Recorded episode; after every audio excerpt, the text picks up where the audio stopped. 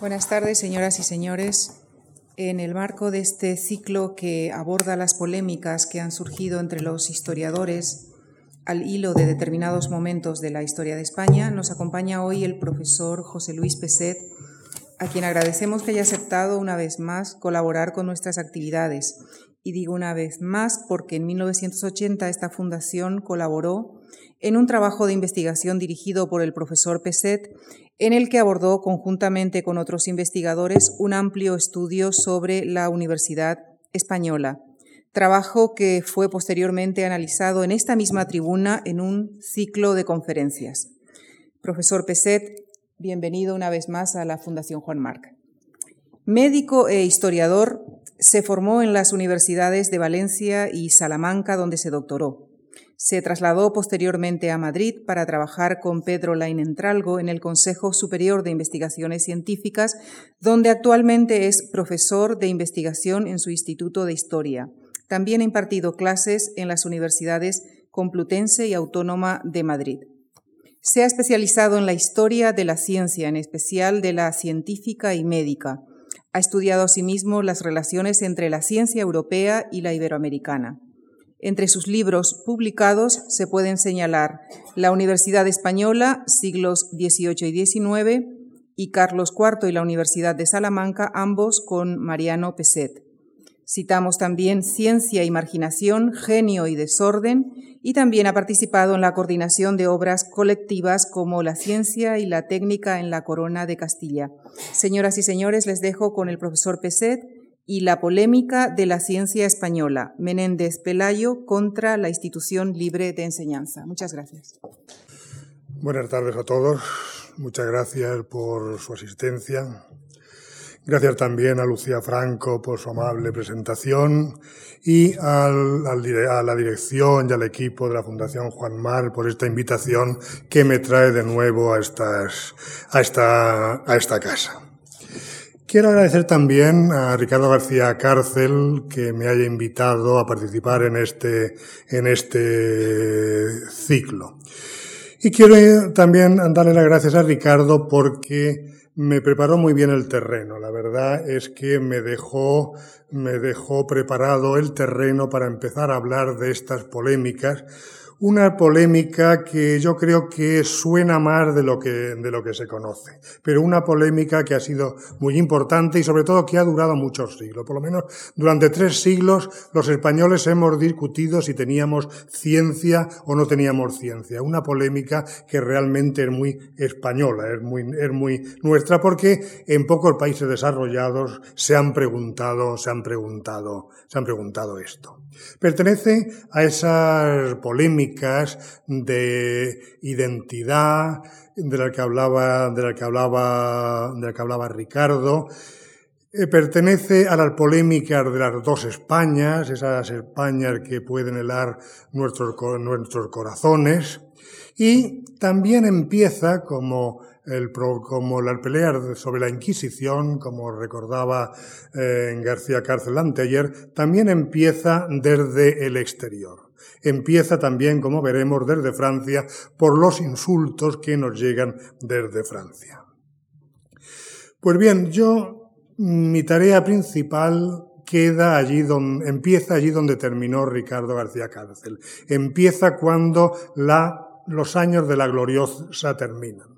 Los años de la gloriosa, la monarquía, la, república, son años realmente importantísimos en la historia de España. Son unos años muy, muy prometedores, unos años en que hay ilusión, hay libertad, hay un cambio de estructuras, hay muchas promesas, se mira al futuro y de repente llega la restauración, la restauración monárquica y Cánovas llega al poder y durante un bastante tiempo se dedicarán a poner muros de contención a, ese, a esa efervescencia que había significado la revolución, la revolución de la, de la gloriosa. Y nada más empezar el canovismo, ahí hay unos sucesos importantes, como es la segunda cuestión universitaria, el ministro Orobio expulsa a muchos catedráticos progresistas de la, de la universidad y muchos de ellos se van a fundar la institución libre de enseñanza una institución que será el futuro del, del, 19 y del 20 español, una institución que renovará el saber, la ciencia, la pedagogía, el arte, el folclore, una institución realmente fundamental en nuestra, en nuestra historia. Pues bien, exactamente en ese mismo año, en 1876, empieza la polémica de la ciencia española y empieza en manos de un jovencísimo Menéndez y Pelayo que acaba, que acaba de doctorarse y que empieza con un ataque terrible, un ataque terrible contra lo que los institucionistas están, están, están diciendo. Yo no soy muy buen conocedor de Menéndez y Pelayo, pero a lo largo de mi vida, y creo que también les habrá ocurrido a ustedes, uno se va encontrando con Menéndez y Pelayo. Por ejemplo, cuando hice, en el curso 1962-63, cuando hice preuniversitario, entonces se ponían unos temas para eh, para luego, cuando ibas al examen preuniversitario a la universidad, demostrar que sabías algo de ellos. Y a mí, de los tres que me tocaron, uno de ellos fue precisamente Marcelino Menéndez y Pelayo. No era un tema muy divertido, pero realmente aprendí mucho de literatura y es impresionante lo que don Marcelino hizo para, sobre la historia de nuestra, de nuestra literatura.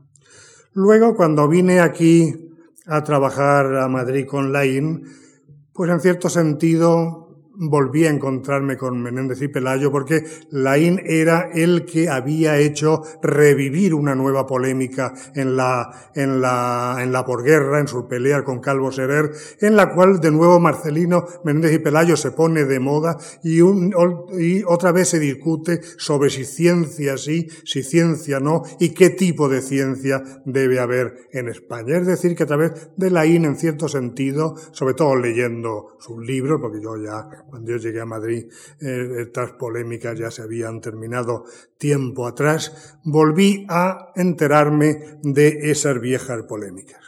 Y luego, bueno, pues lo que vamos a la, a la Biblioteca Nacional casi todas las semanas, pues al entrar, pues tenemos que saludar a don Marcelino, que nos tapa el paso de la sabiduría y tenemos que bordearlo por la derecha o por la izquierda para llegar a consultar, para llegar a consultar los libros.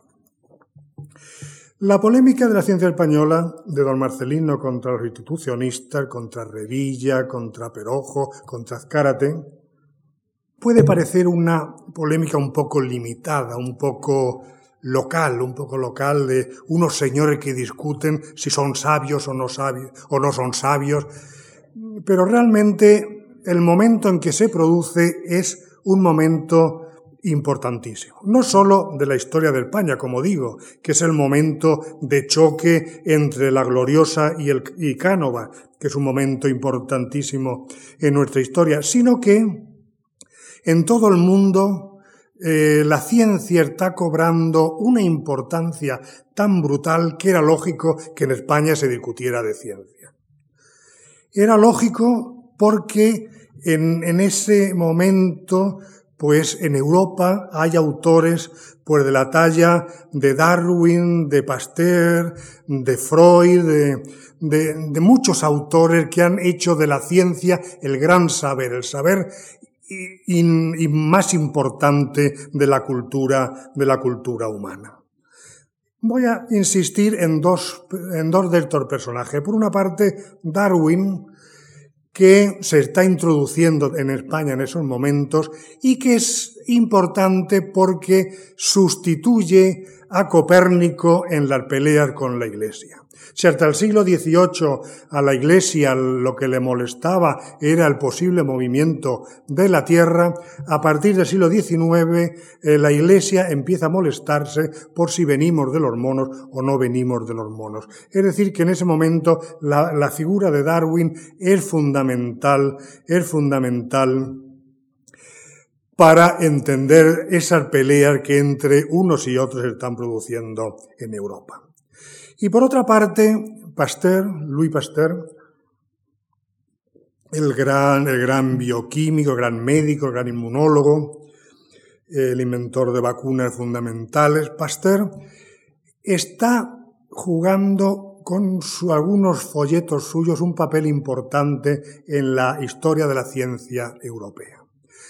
Como saben ustedes, a Napoleón III lo derrotan, eh, lo derrotan los alemanes y viene ahí entonces la República, la República Francesa. Pues bien, Pasteur le advierte antes de la derrota a Napoleón que Francia va a perder porque no tiene ciencia y que va a ser derrotada en Europa. Y efectivamente lo será en buena parte porque la tecnología alemana es muy superior a la tecnología francesa en ese momento. Y cuando viene la República, se dirige Pasteur de nuevo a los republicanos y les dice, lo, lo, han visto ustedes, ya había yo advertido que la ignorancia, la falta de ciencia y de técnica en Europa, eh, en Francia, iba a ser el desastre de Francia. Es decir, que la ciencia no solo se considera un saber muy importante, sino que se considera un saber nacional importantísimo en el desarrollo de cualquier, de cualquier, de cualquier eh, pueblo.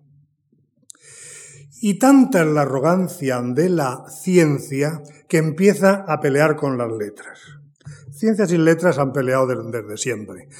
Pero eh, alrededor de 1950, Snow se inventó una cosa que se llamaba la polémica de las dos culturas, que decía que, que científicos y humanistas eran incompatibles eran incompatibles, que los científicos no eran éticos, mientras que los humanistas y hombres de letras se divertían con sus, con sus lecturas y sus poemas y no se preocupaban por la humanidad. Pues bien, esto no sucede a mitad del siglo X, a mitad del siglo XX, sino que sucede mucho antes. Sucede precisamente en el momento que se está produciendo la polémica de la ciencia española. Efectivamente, esa, esa esas polémicas empiezan en Inglaterra cuando científicos darwinistas de la talla de Thomas Huxley o de Herbert Spencer empiezan a decir que la sociedad debe regirse por las ciencias. Saltan entonces algunos poetas, algunos hombres de letras, y empiezan esa discusión que muestra bien ese antagonismo que Europa está viviendo entre ciencias y letras. Y, en cierto sentido, nuestra pelea en cierto sentido, nuestra pelea se inscribe dentro de esas, de esas fricciones que los hombres de letra y los hombres de ciencias tienen desde, desde, muy, desde, muy, desde muy antiguo. Pues bien, como digo, en 1950 eh, Charles Snow eh, vuelve otra vez con el tema de las dos culturas y a la vez, un poco antes, dos gigantes de la filosofía, Theodor Adorno y y Max Horkheimer, escriben un libro que se llama La dialéctica de la ilustración, en que empiezan a discutir los valores ilustrados. Empiezan a decir que en la ilustración la ciencia pierde su rumbo, se aleja de los valores, se aleja de, las letras, de la ética y que la ciencia podría haber conducido a los desastres, a los desastres del siglo XX.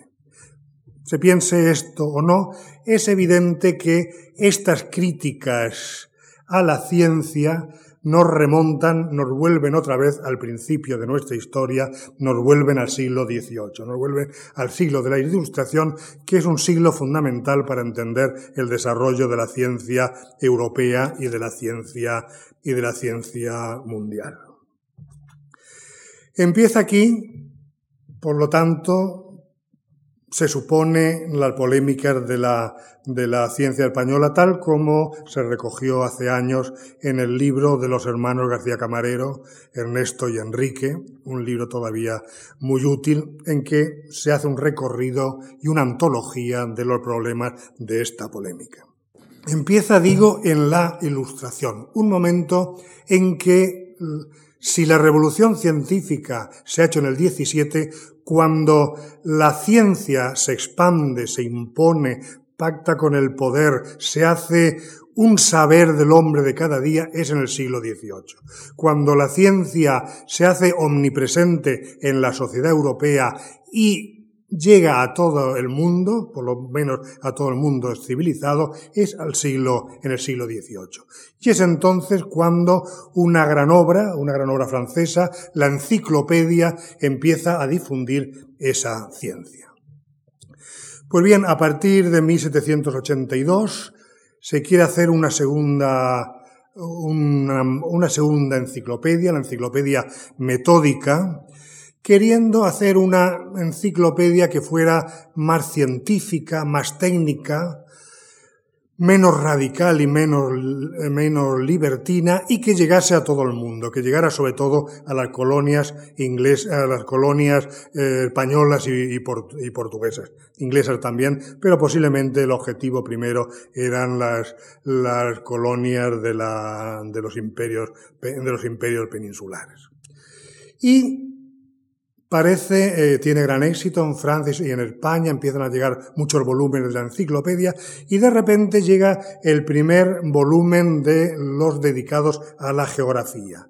Ya hay un artículo dedicado a España que escribe Nicolás Masson de Mauvilliers y que arma un jaleo enorme en España, tanto que, que empiezan a casi a prohibir la enciclopedia. Hay unas discusiones muy complicadas, al final más o menos puede entrar, pero este, este artículo ocasiona que no fuera el éxito que se preveía en España y en América. ¿Por qué? Porque Masón lanza la pregunta sobre la que se ha discutido mm, desde entonces continuamente. ¿Qué debe a España la cultura universal? ¿Qué hemos aportado a la cultura y a la ciencia del mundo? Y empieza a decir que la nación española es una nación muy decadente y débil por haber tenido gobiernos malos, por haber tenido la Inquisición y los frailes, y porque no tiene industria, ni ciencia, ni nos gusta, ni nos gusta trabajar. Realmente eran muchos insultos, aunque lo adoba y con elogios a las riquezas de España, al carácter de los españoles y a Carlos III diciendo que Carlos III está cambiando las cosas y que el futuro será mejor, que el pasado era malo, pero que el futuro era mejor. Pues bien, empieza entonces una serie larguísima de publicaciones en las que no me detendré, que contestan al francés, al francés que nos ha insultado. Ya así están las observaciones del abate Antonio José Cabanilles, está la respuesta a la cuestión de masón de, de, otro abate, del abate Carlo de Ninna, que es un italiano que trabaja en Berlín, están miles de páginas de la Compañía de Jesús defendiendo la cultura y la ciencia española. Y hay sobre todo un escrito muy interesante que estudió François López, que es la apología de la literatura y las artes de Juan Pablo Forner. Juan Pablo Forner se entera de que la Academia da un premio para responder a, Masón y se presenta, no lo saca, pero entonces Florida Blanca se entera, lo apoya y traducen a Denigna y posibilitan que eh, Forner añada todos sus comentarios contra, o en, defensa de España contra Masón. Y ahí Forner establece cuáles van a ser las líneas de defensa de la cultura y la ciencia española. Por una parte dice que a nosotros no nos interesan las invenciones imaginarias y los sistemas. Esto luego se convertirá en que a nosotros, nosotros somos científicos prácticos y no científicos teóricos. De momento, lo que Forner dice es que no nos interesan las invenciones imaginativas y los sistemas. Claro, que las imaginaciones imaginativas y los sistemas son Descartes, Montesquieu y Leibniz no son, no son para olvidar esas invenciones, esas invenciones y esos sistemas. Luego dice que España se dedica más bien a cosas útiles, a teología, a derecho, a medicina, a astronomía, a náutica, y arte militar, es decir, a saberes más prácticos. Y esto es algo que, veremos que se va a continuar manteniendo a lo largo de toda la, esta polémica. Y la, otra gran afirmación que también se heredará de Forner es que hemos tenido un gran siglo de oro y empieza a hacer una enumeración, como luego hará Menéndez Pelayo, una gran enumeración de todos nuestros poetas, novelistas, filósofos, juristas, médicos, etcétera, etcétera. Y también, y pone al frente de todo ello, al que también será el protagonista principal de esta historia, que es a Juan Luis Vives. Juan Luis Vives es el gran, el gran héroe del, del, Renacimiento español, el que llevó el Renacimiento por toda Europa, lo que es verdad, porque Luis Vives fue un gran filósofo, un gran psicólogo, un gran pedagogo, su escrito del socorro de los pobres es un escrito fundamental, y, se, y hay eh, muchísimas ediciones, eh, muchísimas ediciones de, de Luis Viver por toda Europa, como Enrique González ha estudiado y publicado. Es verdad que en ello no le faltaba, no le faltaba razón. Quedan así sentadas las bases de lo que van a ser los argumentos de los defensores de la ciencia española. Hay otros, hay, hay otros importantes en, esta, en, esta, en este bando, como pueden ser Manuel Aguirre o Caimán, no me voy a detener, y también hay personajes que están en el otro bando. Me refiero a Luis Cañuelo, con su revista El, el Censor, que fue estudiada por José Antonio Maravalle y por Antonio Lorza, que este intenta justificar a masón y explica que realmente masón en muchas de las cosas que dice tiene razón, como evidentemente, como evidentemente la tenía. Bien, luego dejemos. Se podía rastrear también la polémica a lo largo de, del, del, periodo fernandino, del, pero vamos a pasar al periodo isabelino y vamos a hacer entrar aquí a, a otros personajes. Vamos a hacer entrar aquí a los científicos. Porque lo curioso de la pelea de Menéndez Pelayo es que no discuten científicos, discuten hombres de letras contra hombres de letras sobre si hay ciencia o no hay ciencia.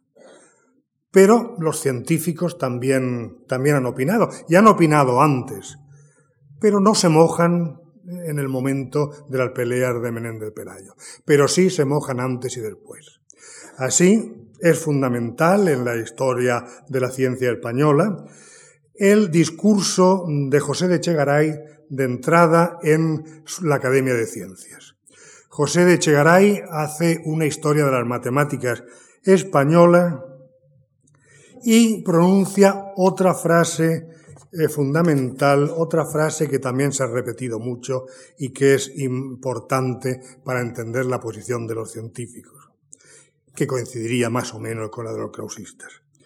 Decía Echegaray en una frase mil veces repetida, la ciencia matemática nada nos debe, no es nuestra. No hay en ella nombre alguno que labios castellanos puedan pronunciar sin esfuerzo. Es decir, que no ha habido matemáticos españoles. Él dice que los ha rastreado en las obras bibliográficas de Nicolás Antonio y ahí no ha encontrado matemáticos. De otras ciencias sí que podía haber encontrado repertorios importantes, porque sobre medicina, sobre náutica, sobre botánica, ya hay repertorios muy notables eh, en esa, en 1866, que es cuando se pronuncia este discurso, ya ahí sí que podía haber encontrado notables científicos. Pero dice que no ha encontrado matemáticos y dice que se debe a la Inquisición y al fanatismo religioso que ha impedido la ciencia. Y dice que lo que necesita España, en contra de esa ciencia práctica que será inmediatamente defendida, lo que necesita España es la ciencia por la ciencia, es hacer una ciencia pura, una ciencia, una ciencia teórica. Si vamos 30 años atrás, en 1897, Cajal entra también en la Academia de Ciencias, Santiago Ramón y Cajal, hablando de las reglas y consejos sobre investigación científica. Y prácticamente dirá lo mismo, pero mucho más matizado. Es mucho más generoso con la ciencia española y mucho más matizado en lo que nos dice. Pero la posición de Cajal es que realmente ciencia ha habido poca y que las dificultades ahí, ahí han, han estado. Pues bien, termina la gloriosa y llegamos a la polémica de don Marcelino contra los, los krausistas. Menéndez Pelayo ha hecho su carrera a lo largo de la gloriosa. Entre 1871 y 1873 estudia en Barcelona, donde conoce a grandes historiadores de la literatura, sobre todo a Milá y Fontanals. Y allí se entusiasmará por la, historia de la literatura, de la literatura española. Y en 1873 viene a Madrid para acabar la carrera. Y allí se encuentra, allí se encuentra con los krausistas y encuentra que Salmerón no lo quiere aprobar porque piensa que para aprender sus enseñanzas había de estarse más de un año en su cátedra. Por lo tanto, no puede, no puede este joven impetuoso, no puede acabar en un año la carrera y decide abandonar eh, Madrid, seguramente mirando con el ojo izquierdo ya a los krausistas, y se va a Valladolid. Y allí se encuentra con don Gumersindo Laverde, del que se hace gran amigo, aprende mucho de él y recibe de él, y Gumersindo Laverde preside el, Tribunal de Premio Extraordinario y le dan el premio extraordinario a, don Marcelino Méndez Pelayo. Es decir, que el tratamiento de este, grupo, de este grupo de católicos o neocatólicos, este grupo es mucho más benévolo al San Menéndez de Pelayo y se hace muy amigo de, de, de, Gumersindo la Verde.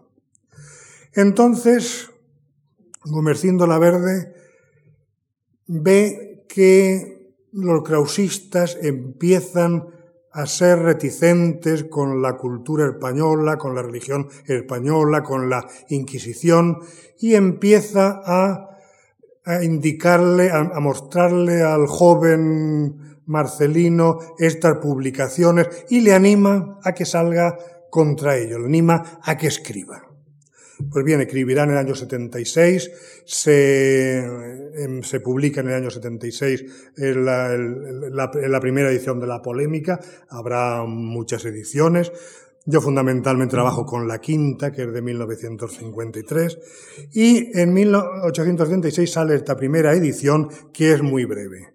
Fundamentalmente tiene una carta prólogo de La Verde en que le dice las ideas que le ha imbuido, seis cartas de Menéndez, de Menéndez Pelayo y el plan de la obra sobre los heterodoxos, sobre los heterodoxos españoles.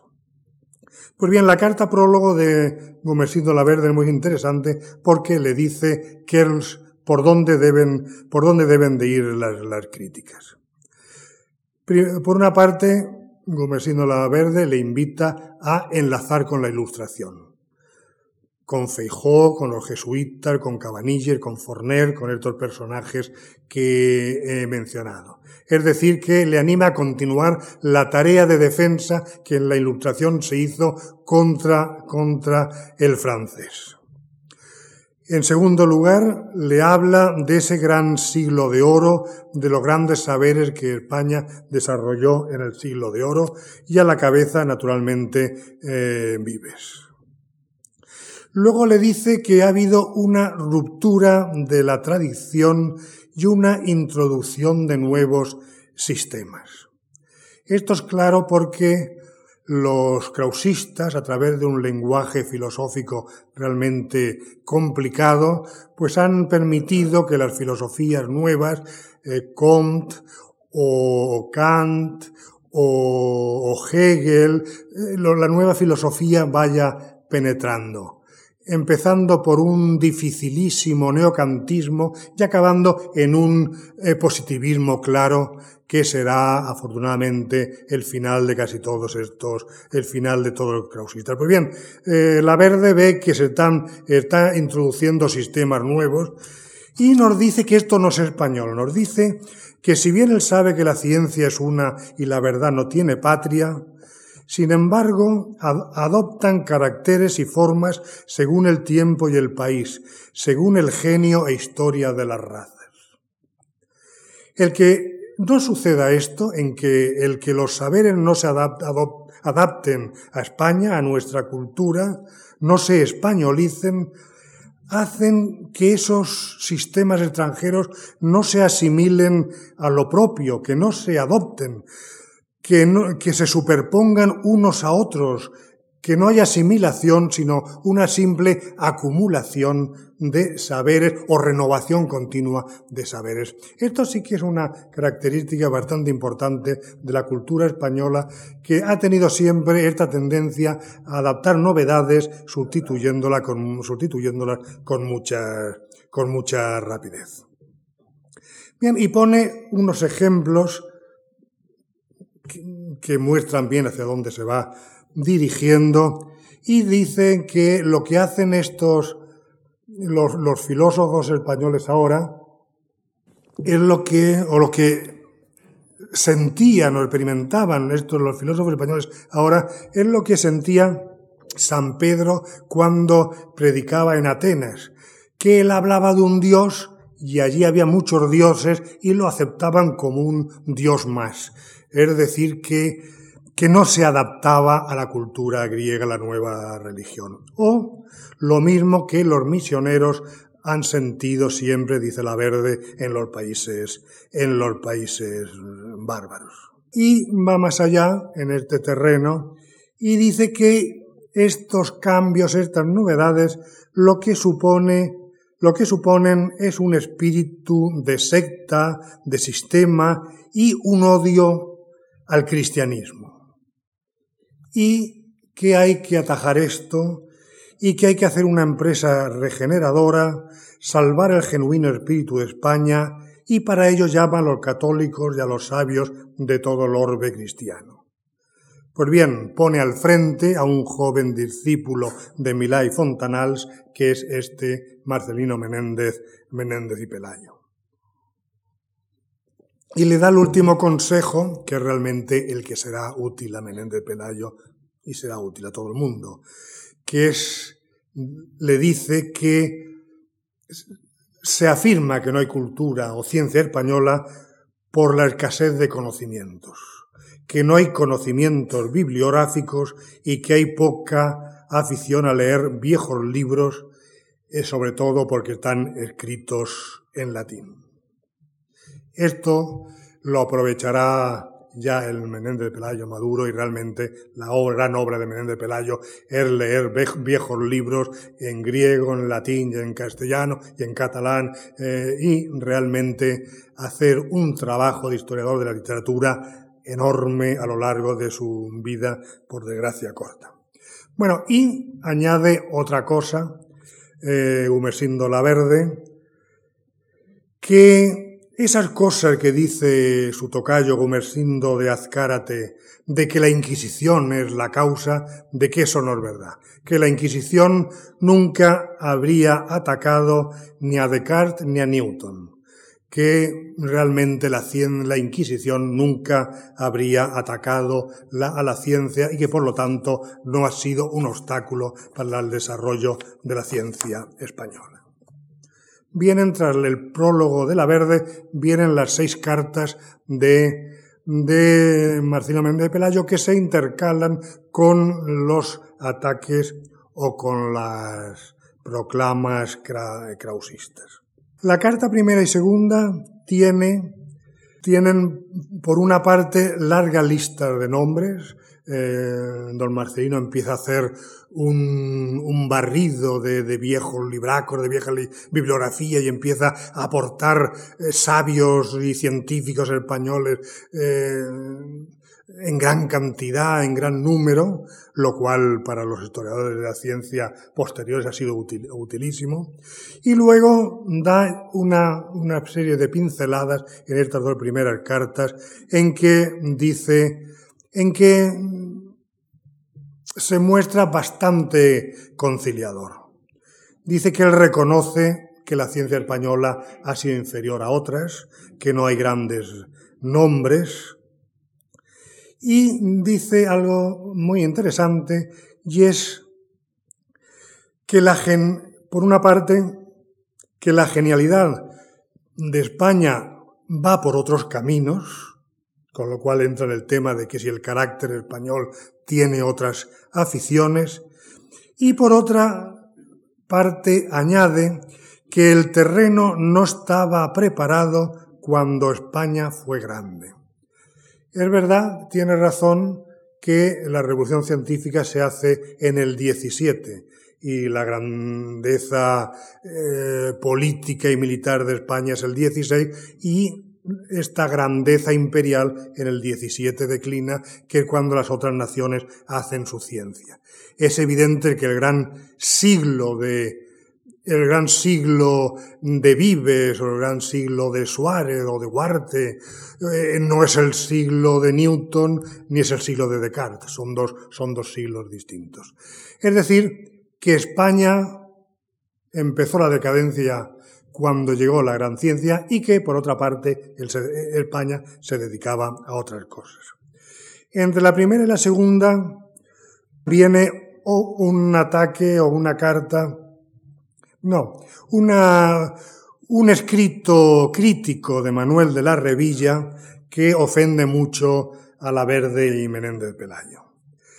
Manuel de la Revilla es un personaje muy interesante de vida joven, un gran crítico literario y poeta que escribe mucho en la revista contemporánea, la revista contemporánea, y allí escribe una crítica a Núñez de Arce, al poeta Núñez de Arce.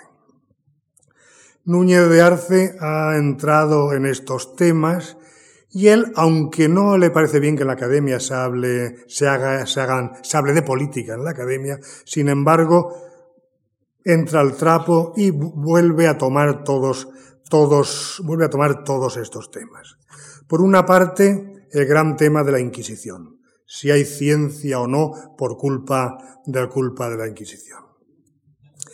Y dicen que la decadencia española del 17 supone la decadencia de la Casa Austria, de los Austrias menores, supone un cierto descenso de la literatura, pero sobre todo un hundimiento total, un hundimiento total de la ciencia. Y que esto se debe a la Inquisición. Se debe a la Inquisición porque la Inquisición fue directamente contra los científicos, dicen, y además de una forma continuada y sangrienta.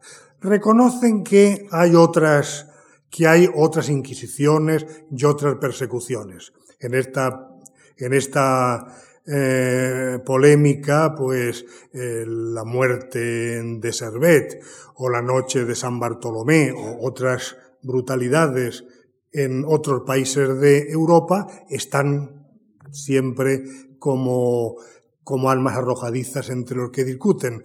Pero Revilla dice que si en Europa estas cosas eran fiebres, delirios o heridas, en España eran sangrías o llagas que no, que no se curaban que por tanto, por culpa de la Inquisición, no había científicos y que si había literatos es porque la Inquisición dejaba la literatura como válvula de escape. Le preocupaba menos las diversiones de la, de la, de la Celestina pero que con la ciencia no tenía esa generosidad y que la literatura era una válvula, esa literatura alegre del siglo de oro español era una válvula de escape, era una válvula de escape para la sociedad, para la sociedad española. Realmente, seguramente son afirmaciones exageradas, realmente no se puede decir que si en España la ciencia no ha sido de, de primera, se deba únicamente a la Inquisición. De todas formas, cuando uno ve la crueldad con que trató la Inquisición a un importante médico valenciano, a Luis Alcañís, al que quemó vivo, y que era un, médico importantísimo que escribía poemas en honor de la Virgen María, realmente ve que la Inquisición tuvo momentos muy duros. Otra cosa es la Inquisición del siglo XVIII, que es una Inquisición mucho más suave, pero todavía, digo, Mateo Zapata, otro médico, estuvo en la cárcel por, por el Tribunal de la Inquisición. Es decir, que la Inquisición, aunque sus obsesiones principales eran protestantes eh, y judíos y hebreos. De todas formas, los científicos también, muchos científicos pasaron también eh, por el Tribunal de la Inquisición, en parte porque la ciencia española mucho le debe a la cultura hebrea y a la cultura árabe. Realmente la gran ciencia que se hereda de, la corte de Alfonso X, de, de los judíos y de los árabes que, que, hacían astronomía alrededor de Alfonso X, está hecha por otras culturas y realmente lo que Alfonso X supo es apoyar lo que esos, esas otras culturas sabían y habían heredado de la cultura griega y de la cultura latina. Pues bien, esto es el gran, es el gran, lo que va a disgustar sobre todo a, a Menéndez Pelayo y a La Verde. Luego hay otras afirmaciones que también les ofenden, como el afirmar que la filosofía española es un mito, que solo hay escolástica, que todo lo demás no es nada, y se, y se ríen, pues, no sé, de, de, Gómez Pereira y otros supuestos grandes, grandes, o, o Doña Oliva, Sabuco y su padre, consideran que realmente eso no es una gran, una gran filosofía. Añade por otra parte que esto se debe, esto se debe al espíritu, al carácter de los españoles, al espíritu mm, español en, de ese siglo XVII en que se agota el, el ideal, la nación decae, un, un carácter que hace que el español sea arrogante, fanático, que no quiera, que no quiera trabajar, que caigan en estilos muy confusos como el conceptismo y el gongorismo, es decir, que la forma de ser del español habría, habría intervenido en todo, en todo esto. Una forma que llevaría a que hubiera, por una parte, técnicos y por otra parte místicos. Místicos que no son filósofos, en esto entrará luego don Marcelino, pero sí que reconocen la importancia de la mística y de, algunos tecnólogos, como pueden ser los marinos, los militares, los, exploradores, los descubridores, estos sí que lo admiten. Y luego la última cosa que está en la carta de Revilla o en, esa crítica, en esa crítica de Revilla, es una crítica a la erudición dice que la, dicen que la erudición tienen, eh, tiene algo de mefistofélico, algo de, de, diversión tonta, de diversión peligrosa y que la erudición no sirve para nada. Claro, esto al gran erudito que era, que era Menéndez y Pelayo o a los eruditos como eran sus maestros no podía, no podía, no podía agradar. Contesta entonces Menéndez de Pelayo la carta tercera y sexta, la cuarta y la quinta siguen siendo, sigue siendo monografías expositivo-críticas, es decir, sigue siendo más erudición que hecha contra sus contrincantes, pero lo que son interesantes es la carta tercera, que se llama eh, Mr. Eh, Masón Redivivo, le llama Mr. Mason a Revilla, Mr. Mason Redivivo, y la sexta que llama Mr. Mason Redimuerto. Y allí, pues ataca naturalmente y contesta estas ofensas y ataca tanto a Núñez de Arce como a Revilla. A Núñez de Arce lo considera un poeta doceañista, partidario de Quintana, del abate Marchena. El abate Marchena es un personaje, una francesa tan, tan magnífico como Llorente, que tiene una vida quizá más generoso que Llorente, pero, pero un personaje también apasionante, que, y que también que también participaba en estas ideas del peligro que la Inquisición había sido para la cultura española, aunque Marchena admite el gran siglo de oro, admite, admite a Vives y a, Fray Luis de León, a los grandes escritores del, del siglo de oro, y, y, don Marcelino acabará aceptando a Marchena y, y y verá con gusto que, que sea, sea reeditado. En fin, pero luego ya se dirige a Revilla y le, y le contesta. Y le contesta con, con ya centrando, centrando los problemas. Por una parte, la gente española propende a la acción, dice literalmente. Y entonces habla del sentido práctico, de la tendencia positiva, crítica, polémica de los españoles, de un pueblo que ha vivido siempre en batalla, siempre peleando eh, por la, en la reconquista, en América. Esas grandes batallas le han hecho que sea un pueblo de acción, un pueblo eh, práctico.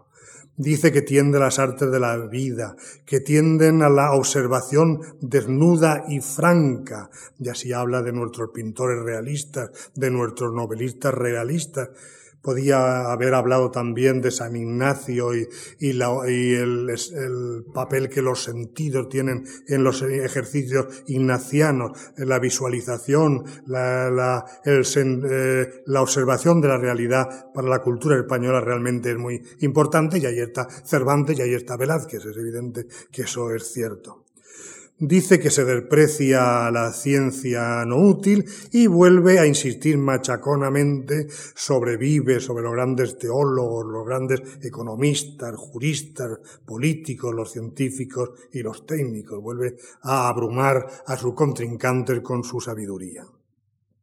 Retoma el, el tema del misticismo y dice que el misticismo empieza donde la filosofía concluye y viene a decir que el misticismo sería una filosofía superior. La, vivencia de la experiencia de comunicación divina permitiría un saber superior al saber empírico o al saber racional humano. el misticismo iría, iría más allá. Y concluye diciendo que todas estas cosas las dicen sus contrincantes porque no tienen erudición. Que qué va a ser mefistofélica o peligrosa la erudición, que la erudición es fundamental. Y que la historia de la cultura y de la ciencia no se hace solo con, con Newton, con Copérnico o, o, con Darwin, sino que se hace con pequeños nombres y que hay, por lo tanto, que leer mucho y trabajar mucho para entender la historia de la cultura y la historia de la de la historia de la ciencia. Y remata con, un, con un, una bonita crítica diciendo que la generación actual se ha formado en los cafés, en los clubs y en las cátedras de los krausistas. La generación siguiente tendrá que formarse en las bibliotecas, es decir, que lo que hay que hacer es estudiar. A esto, naturalmente, Santiago Ramón y Cajal añadirá que hay que trabajar también en los laboratorios, pero que hay que estudiar en bibliotecas y en, laboratorios. Da por último Menéndez Pelayo unas cuantas recetas sobre lo que hay que hacer para mejorar la cultura española. Hay que tener en cuenta que la Universidad Española se había empobrecido mucho, muchos profesores de valía habían sido expulsados o la habían abandonado. La Universidad Española que viene de la Ley Moyano de 1857, arrasada más por el ministro Orobio, Era una universidad pobre, muy uniforme, con pocos medios, con pocas posibilidades. Eh, Rodríguez Carracido se quejará continuamente de que no había, de que no había laboratorios es decir, una universidad en que la, en la ciencia no tenía cabida y donde lo único que había era libros y además libros traducidos. Vuelve aquí a lo que la Verde decía. Lo que se hace es traducir rápido eh, libros mal adaptados, inmediatamente eh, mm, traducir otros nuevos sin que la ciencia realmente se adapte. Y él lo que dice que hay que hacer es empezar a trabajar y escribir diccionarios bibliográficos, monografías positivo-críticas. Hay que hacer ediciones de pensadores, ediciones de escritores, que es lo que él hará a lo largo de su vida. Propone crear una revista, propone crear una sociedad de bibliófilos, es decir, que haya una red de, cultura, de instituciones cultas que estudien toda ese saber español del que no, del que no se, del que no se sabe nada, porque, insiste otra, otra vez, siendo eco de la verde, la verdad no tiene patria, pero sí que tiene formas que se adaptan al suelo, al carácter y a la historia de las razas. Es decir, que cuando la ciencia penetre, la cultura española sí que debe decir algo sobre esa ciencia. Y para ello propone algo muy interesante que es la creación de cátedras de historia de la cultura y de la ciencia en el doctorado. El doctorado que era muy importante porque por donde entraban todas las novedades. Cuando había una ciencia nueva, primero entraba por el, primero entraba y primero entra por el, por el doctorado. Y entonces propone que haya seis cátedras de historia de las ciencias, de las distintas ciencias.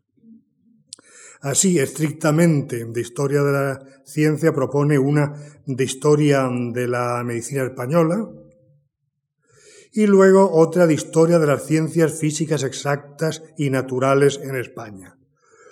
Y las otras cuatro serían de historia de la teología, historia del derecho, de la, filosofía y de la filología. Y aparte, aparte de ello, quiere también que se amplíen mucho las cátedras de filología, que será su gran pelea, porque él dice que ha habido una magnífica cátedra de filología general en Madrid en manos de Amador de los Ríos, pero que esto no es suficiente, sino que esas cátedras se deben de, extender y lo que es muy interesante es que debe haber cátedras de filología catalana, filología latina, filología semítica y filología galaico-portuguesa. Y la quiere situar la catalana en Barcelona, la latina en Salamanca, la semítica en Sevilla o en Granada y la galaico-portuguesa en Santiago de Compostela. Es decir, es de admirar este, esta sensibilidad de don Marcelino por las culturas clásicas, modernas y por las distintas culturas nacionales del Estado español. Realmente, claro, realmente Milá y Fontanal se convertirá en el gran sabio de la Renaixença catalana. Es lógico que su discípulo Menéndez Pelayo también entienda la importancia que la cultura y la literatura catalana tienen. Y otra cultura natural, naturalmente. Pues bien, para ir terminando, la, la polémica de la ciencia, si fue bastante agria, fue, fue muy corta, fue muy corta. Realmente son cinco años, del 76 al 80, 81. Cinco o seis años dura, dura la polémica y enseguida se, enseguida se, se, se aplaca. Por una parte, quizá por la, por la muerte de por la muerte de Revilla, que muere en el 81. Eh, don Marcelino dice que lo lamenta, aunque comprende que es una víctima de los krausistas. Pero eh, ya Revilla había, se había suavizado y la polémica se había, suavizado. Realmente Revilla le contesta diciendo que él no va contra, contra la religión católica, sino que va contra un sector del catolicismo, contra los neocatólicos, y que realmente él no es naturalmente anticatólico. Y luego le dice que al decir que no hay filosofía, lo que quiere decir es que no hay una escuela, como tampoco hay una escuela de filosofía polaca que comprende que la filosofía es un esfuerzo gradual, de, no de genio, de mucho trabajo poco a poco, y que realmente lo que no hubo es una, un esfuerzo mantenido y una difusión universal de esa sabiduría, pero que hay grandes filósofos, él no, él no, él no lo, él no lo discute. También en el entretanto ha intervenido otro personaje que quiero mencionar, que es José del Perojo, que es un periodista y publicista muy importante y que quiero mencionarlo porque era el que era el director de la revista contemporánea y es el que mantenía las opiniones de estos de estos clausistas, aunque también participa en la polémica defendiendo atacando a la Inquisición y tal, también con poco tiempo después eh, se lleva ya bien con Menéndez y Pelayo. Y también el que había sido el primer motor de la, de la, de la polémica, que era Gumersindo de Alcárate, también paz el pronto con Gumersindo, con Gumersindo la Verde. Gumersindo, Gumersindo de Azcárate le contesta a la Verde diciendo que cómo puede decir eso de él, que que su padre Patricio de Azcárate había escrito ya tiempo atrás defendiendo a los místicos al siglo XVI, a la cultura española, y cómo, un buen hijo de un buen padre iba a atacar a la cultura española. Él solo ha dicho, bueno, que había decadencia y que la Inquisición no era buena. Y la Verde más o menos acepta esta, esta contestación diciendo que bueno, que, que, que que la decadencia no era tanta y que la Inquisición no era, no era, no era tan mala. Pero realmente la polémica se ha suavizado. Y Menéndez Pelayo se transfigura rápidamente. En el año ese, ese mismo año empieza a viajar por Europa, por el norte de Europa y por el sur de Europa, y la segunda parte de la, la segunda parte de la polémica parece que la escribe tranquilamente en Venecia. Uno no se imagina a don Marcelino con un gondolero por los canales, pero sí disfrutando de los conciertos, de las bibliotecas, de, los libreros de viejo de Venecia y de, las maravillas de cuadros y pinturas de Venecia. Y ahí don Marcelino parece que se, parece que se transfigura. Y así se ve, por ejemplo, en un, en un apuntamiento, en un apuntamiento que hace en alguno de sus papeles, que saca Miguel Artigas, en que dice don Marcelino, en arte soy pagano hasta los huesos. Es decir, que en, en, en, Italia comprende lo que es la, la belleza del clasicismo, la belleza del humanismo y nace un nuevo, el, nace el, el, Marcelino Menéndez Pelayo, que ya no es el eh, heterodoxo, sino el de la historia de las ideas estéticas. Es otro Marcelino Menéndez. Eh, y así, hay varios síntomas de esto. Por ejemplo, en la segunda parte de la polémica, la polémica con Alejandro Pidalimón, solo se, se, se discute si el, si el humanismo es un formalismo o es algo más profundo, y con, con el dominico Fonseca solo discuten si es mejor psicólogo Santo Tomás o es mejor psicólogo Juan Luis Vives. Es decir, que son polémicas mucho más, mucho más, mucho más atenuadas o, o languidecientes. Y a lo largo de su vida, don Marcelino irá acercándose a sus, a sus rivales. Sus ideas sobre ciencia se irán suavizando, dirá que, que la ciencia tiene su método y la religión tiene sus dogmas, pero que no tienen que colisionar, que son dos saberes que no tienen antinomias, que no tienen contradicciones, y ese cuando se contradicen es porque es una hipótesis científica o, porque es un falso dogma, que realmente cuando la ciencia está bien hecha y, la religión es auténtica, ahí no hay, ahí no hay problema, ahí no hay, no hay ningún problema. O bien llegará, por ejemplo, a escribir con Salmerón un escrito para, sobre reforma de la universidad en que, en que, en que señalan la necesidad de atenuar los exámenes, de disminuir los exámenes, que es un tema institucionista muy, muy importante, o en el escrito en el que defienden la autonomía de los claustros, es decir, que llega a ponerse de acuerdo con, con, su antiguo profesor, con su antiguo profesor Salmerón. Y luego, cuando en el año 7 se cree la Junta para Ampliación de Estudios, que es una institución eh, eh, de la que muy influyente influenciada por la ILE, don Marcelino estará allí en la fundación de la Junta para Ampliación, eh, para ampliación de Estudio.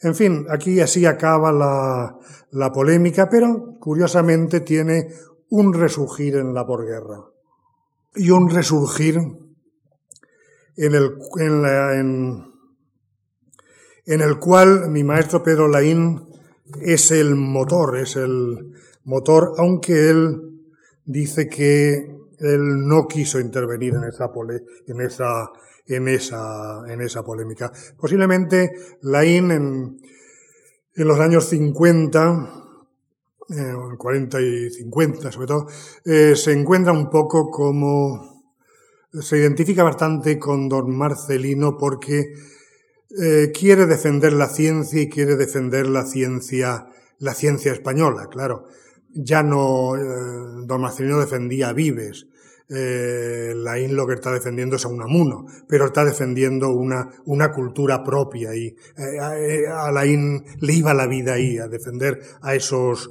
a esos, a esos, a esos sabios. Y entonces, realmente, Laín interpreta la polémica anterior diciendo que ahí lo que se hace, el problema fue distintas formas de entender la modernidad, cómo España salió, entró y salió de la crisis después de, del imperio, y que él estaba con el grupo de, de, Menéndez Pelayo que miraba al pasado y al futuro, que quería aprovechar lo que había de cultura española para preparar un futuro de la, un futuro de la cultura española. Y entonces lo que dice Laín es que lo importante de las dos polémicas es que España se debe identificar con la ciencia y que para la ciencia hay que mirar el pasado para aprender, para preparar, para preparar el futuro. Y él entonces da su receta sobre la ciencia española, en las cuales, claro, bebe mucho en Mende Pelayo, bebe mucho en Cajal, naturalmente Cajal es muy importante en su obra, y también le influye mucho eh, Américo, Américo Castro. Y e introduce en su interpretación de la ciencia y la cultura española esa vivencia en espera, en lucha, en enfrentamiento continuo, que llevó a que la modernidad en España se interpretara como una tremenda uniformidad en la cual otras culturas no tenían cabida. Y ahí, en esa expulsión de judíos, en esa expulsión de moriscos, era donde había eh, era por donde había que interpretar la mala entrada que España hace en la modernidad.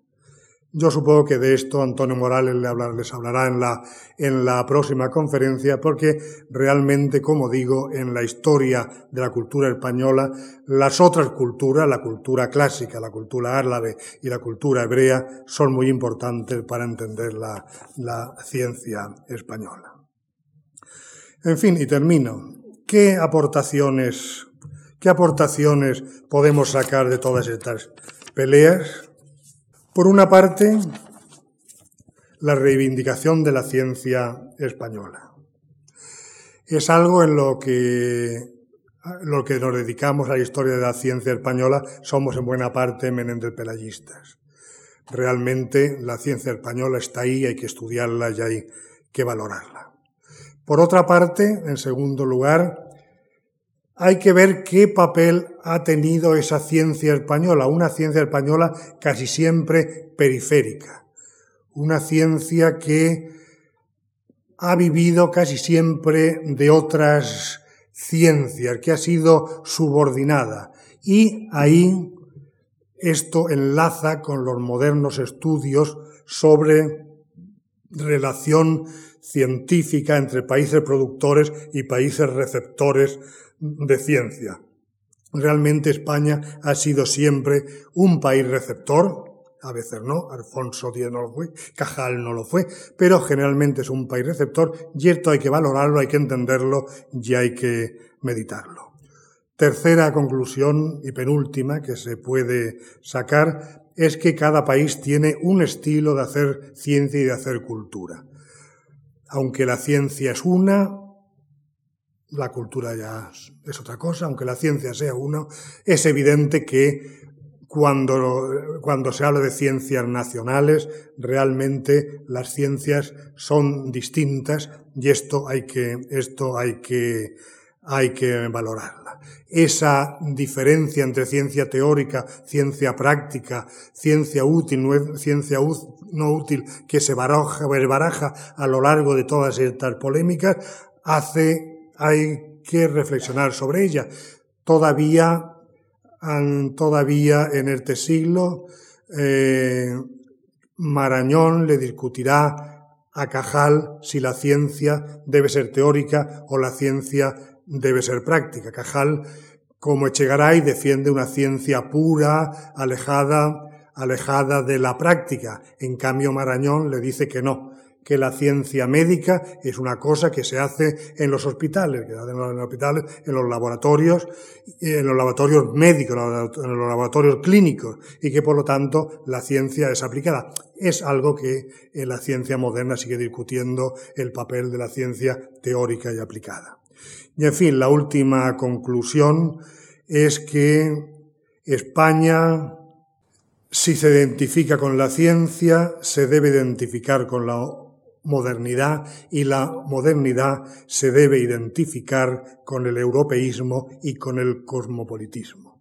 Una ciencia local no hay, nunca ha habido, y la ciencia, desde luego, como todos nuestros polemistas bien sabían, es un patrimonio de la humanidad. Muchas gracias.